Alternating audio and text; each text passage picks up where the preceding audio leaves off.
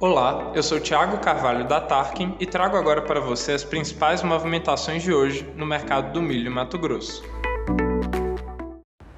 No Mato Grosso, a liquidez permanece baixa.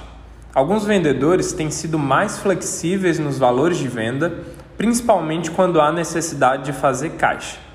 Já os mais capitalizados se mantêm afastados do spot à espera de novas valorizações no preço. Do lado dos consumidores, muitos ainda estão resistentes em adquirir milho nos atuais patamares de preços. O plantio da safrinha segue em um ritmo bastante acelerado, com indicações de preço dos compradores entre R$ 63 e 68 reais a saca. No aplicativo da Tarkin, ainda temos ofertas de milho safra e já começamos as negociações para a safrinha. Além disso, você consegue ver gratuitamente as variações nos preços de milho em qualquer cidade. Por hoje é só.